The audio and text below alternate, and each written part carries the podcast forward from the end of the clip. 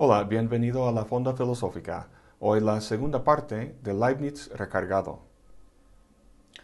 Lo que el motor es para un coche, el concepto lo es para el filósofo. Todo filósofo maneja conceptos, pero la mayoría lo hacen como si manejaran un bocho. Comparativamente, Leibniz anda en un Ferrari. Lo que en primera instancia explica la gran potencia del concepto en Leibniz es un detalle que vimos en el primer video, a saber, el hecho de que lleva el concepto hasta el individuo. Podemos apreciar la novedad de lo que hace al considerar los dos parámetros de los conceptos. Todo concepto tiene una extensión y una intención. La intención es el contenido interno del concepto, es decir, las propiedades o cualidades que lo definen. Y la extensión es el número de individuos en el mundo a los que el concepto con esa intención se aplica. La intención del concepto de árbol sería la definición que se encuentra en el diccionario. Una planta alta, hecha de madera, con un tronco, ramas y hojas. La extensión del concepto de árbol sería todos los objetos en el mundo que coinciden con esta descripción, es decir, todos los árboles que hay. Si agregamos propiedades a la intención, por ejemplo, hojas largas y estrechas, estamos definiendo los pinos, y la extensión se reduce a todos los árboles que sean pinos. La dinámica básica es, entre mayor la intención, o sea, entre más específica la definición, menor la extensión, es decir, menos individuos a los que el concepto se aplica. Y la inversa, entre mayor la extensión, menor o más escueta la intención. Seguramente el caso más extremo sería el concepto del ser. Su extensión sería infinita, porque todo individuo en el mundo es, tiene ser, y su intención sería de lo más general y reducido posible. Ahora bien, lo que Leibniz hizo con el concepto que fue tan novedoso es que lo llevó al otro extremo por completo. Recuerda que para Leibniz el mundo es un lugar razonable. Todo lo que es verdadero ha de tener una razón de por qué es así y no de otra forma. Esto es su principio de la razón suficiente. Dejamos en el último video con Julio César cruzando el Rubicón. Aquí el sujeto de la proposición, es decir, el concepto al que predicamos algo, es Julio César, un individuo.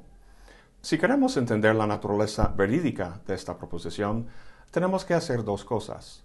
Primero, llevar el concepto a un individuo, Julio César, y dos, dar la razón suficiente para la que el predicado, cruzar el Rubicón, se le atribuye.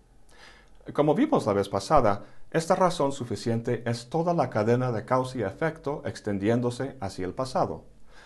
La intención de César de cruzar el río se debe a varios factores previos los cuales a su vez se deben a muchísimos más, esas razones bifurcándose hasta los últimos detalles para englobar la totalidad del mundo. Lo que dice Leibniz es que todos los predicados que describen el estado completo del mundo, desde su inicio hasta que César cruzó el Rubicón, están contenidos en el concepto de Julio César, de la misma manera que no casado está contenido en el concepto de soltero.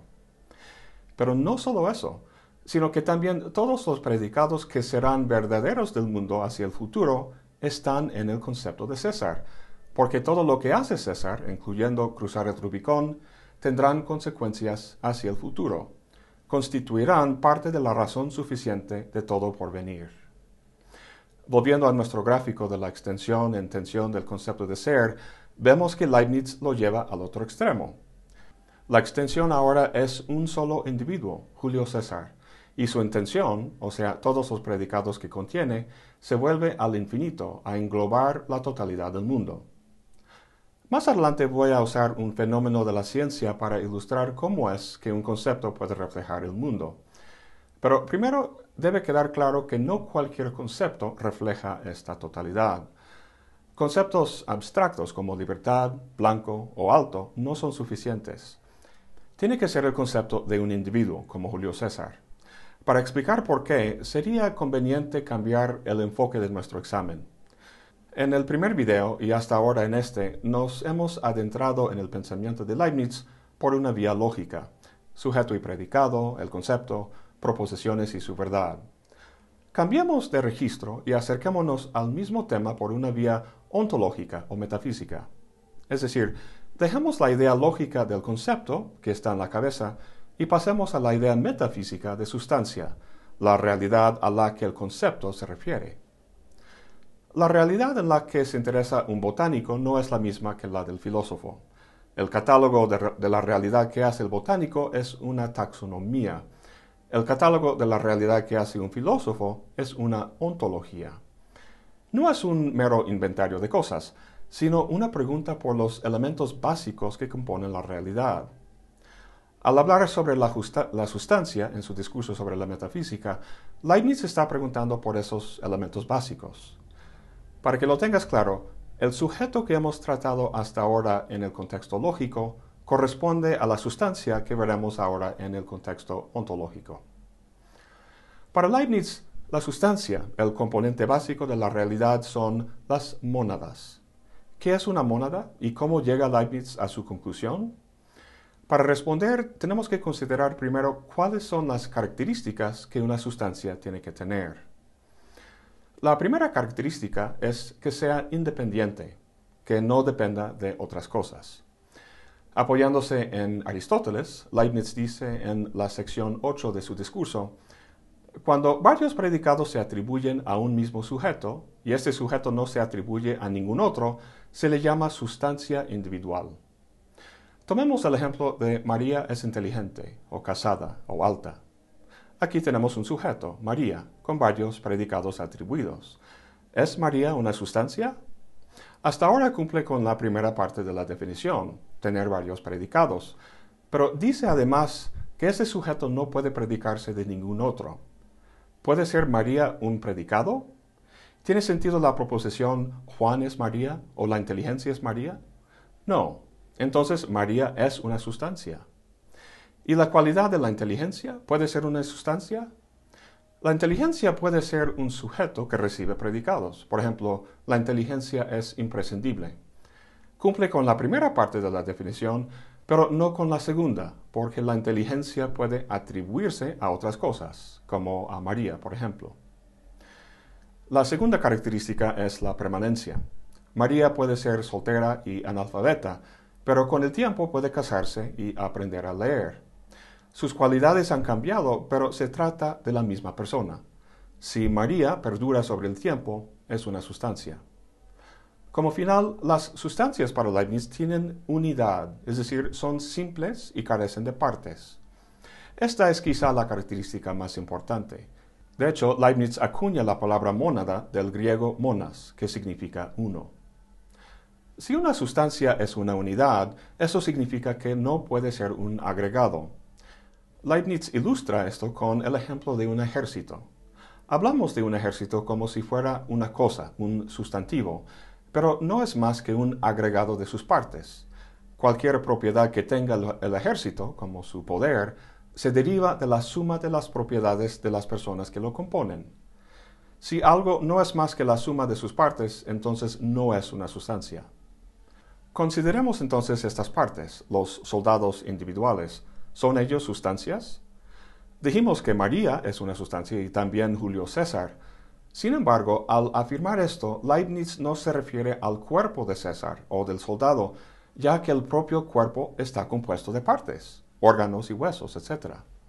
Sin las personas el ejército no existiría, por lo que es un agregado, y sin los huesos y órganos las personas no existirían. Entonces las personas también son agregados.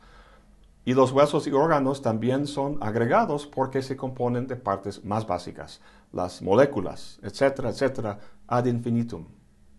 Si no llegamos en algún momento a algo que sea una unidad simple sin partes, entonces todos los agregados que hemos mencionado hasta ahora serían en algún sentido irreales, como el ejército.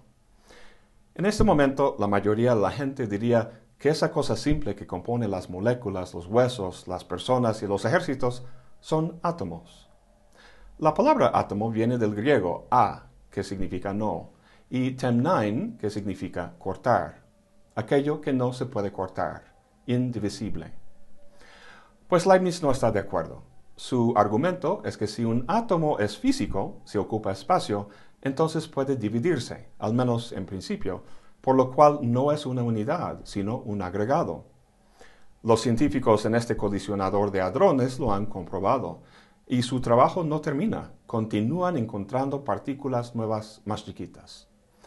Si Leibniz estuviera aquí con nosotros, diría quizá, ¿por qué gastar tanto dinero para llegar algún día a una conclusión que la lógica nos puede decir ahora mismo? En el fondo, los componentes de la realidad tienen que ser inmateriales, sustancias mentales que Leibniz llama mónadas. Hay una infinidad de mónadas, cada una eterna e indivisible. Por contundente que sea su argumentación lógica, sin duda es un planteamiento extraño.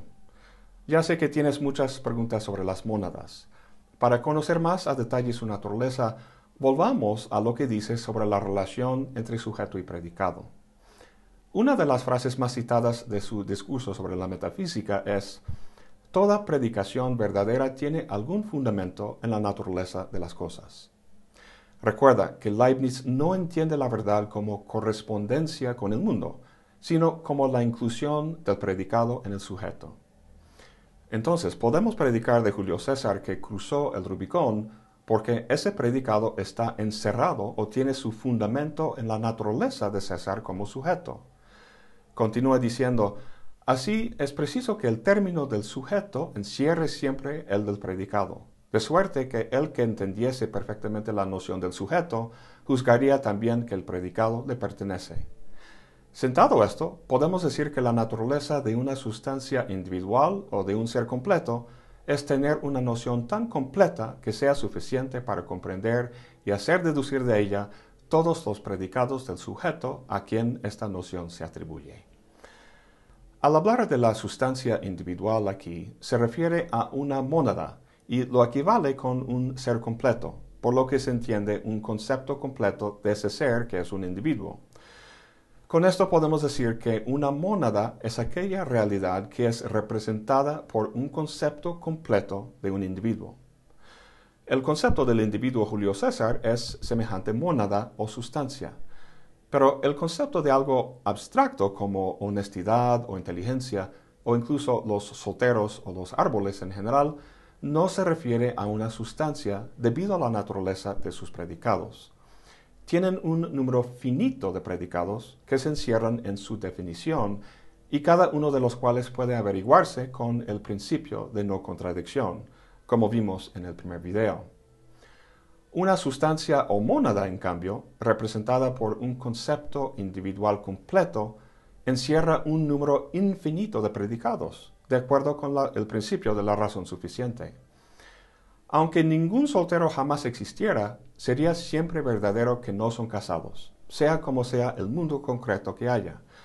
Pero la verdad de Julio César cruzando el Rubicón es distinta, la inclusión de ese predicado en el concepto de César implica una serie infinita de predicados que sean su razón suficiente, los cuales implican ni nada más ni nada menos el mundo entero. La conclusión extraordinaria es que toda sustancia contiene envueltas en su concepto las huellas del universo entero. Esta es la idea que realmente me fascina y que quiero tratar con más detalle. Pero primero hay que resolver dos cuestiones sobre las mónadas. Primero, cómo interactúan entre sí y dos, si constituyen las sustancias básicas de la realidad, cómo dan paso al mundo físico que percibimos. Pasemos primero con esta segunda cuestión. Entendemos cómo los átomos constituyen las bases del mundo material de nuestra experiencia. ¿Y las monadas? Si son inmateriales, ¿cómo puede su combinación producir cosas materiales? Puedes sumar cero cuantas veces quieras, nunca va a llegar a un número entero. Pareciera que todo aquello que no sea una sustancia, como los cuerpos extendidos, que son agregados, no sería más que una ilusión. En cierto sentido, esta es la posición de Leibniz. Sin embargo, es una ilusión, o más bien un fenómeno bien fundamentado, como dice. Compara nuestra percepción de cuerpos con la de un arco iris. Un arco iris no es sustancial, pero tampoco es una mera alucinación ya que es una manifestación o producto de algo real, las millones de gotas de agua en el aire. De la misma manera, el mundo extendido y material es un efecto de la percepción de mónadas. Se podría decir que las cosas materiales son para el sentido del tacto lo que los arcoírisis son para el sentido de la vista. Entonces, el mundo material es un mundo fenoménico, es la manifestación de la percepción de las mónadas en vez de su combinación como átomos. Si es así, entonces, ¿cómo es que las mónadas, que son seres humanos, experimentan el mismo mundo? Recuerda que una de las características de la sustancia es que es independiente, lo cual implica que los cambios en la experiencia de la sustancia o mónada se deben a factores internos al concepto de la sustancia, no de relaciones de causa y efecto en el mundo, precisamente porque ese mundo es fenoménico, no sustancial. Sé que todo eso suena muy complicado, pero a fin de cuentas Leibniz dice que las mónadas no interactúan con otras mónadas. Carecen, dice, de ventanas a través de las cuales pudiese haber algún contacto. Entonces, ¿a qué se debe la aparente coordinación de las mónadas entre sí como si percibieran en términos de causa y efecto uno y el mismo mundo? La respuesta de Leibniz es sencilla. Dado que un concepto individual completo contiene todos los predicados verdaderos del mundo entero, es como si tuviera una serie de percepciones preprogramadas por Dios envuelta en su concepto. El desenvolvimiento de esas percepciones se da en perfecta armonía con las percepciones de todas las demás sustancias o mónadas. Esta es la célebre doctrina de la armonía preestablecida. Leibniz la ilustra con el ejemplo de un par de relojes, uno en cada lado de un cuarto. Al observar que los dos dicen la misma hora, uno que no supiera cómo funcionan los relojes podría pensar que uno causaba que el otro diera la misma hora que el primero una relación de causa y efecto, que es como interpretamos muchos fenómenos coordinados en el mundo físico. Pero no, alguien puso los relojes en su hora y su maquinaria interna hace que muestren la misma hora sobre el tiempo. Las mónadas para Leibniz son como relojes. Cada una actúa independiente de las demás, desenvolviendo los predicados verdaderos de ella armónicamente preestablecidos con las demás mónadas. Hace rato dije que iba a ilustrar su metafísica de las mónadas y la manera en que expresan la totalidad del mundo con un fenómeno muy interesante de la ciencia actual. Pero supongo que Leibniz te ha espantado lo suficiente con todo lo que hemos tratado el día de hoy. Así que cálmate, tómate un tiempo para digerir estas cosas y volveremos con el papel de Dios en todo esto, cómo escoge el mejor de los mundos posibles, un par de principios más y esa maravillosa idea de que cada mónada expresa la totalidad del mundo, para lo cual hablaremos un poco de la idea tras el cálculo que Leibniz inventó. Bueno, eso es todo por hoy. Gracias por acompañarme. Hasta la próxima y buen provecho.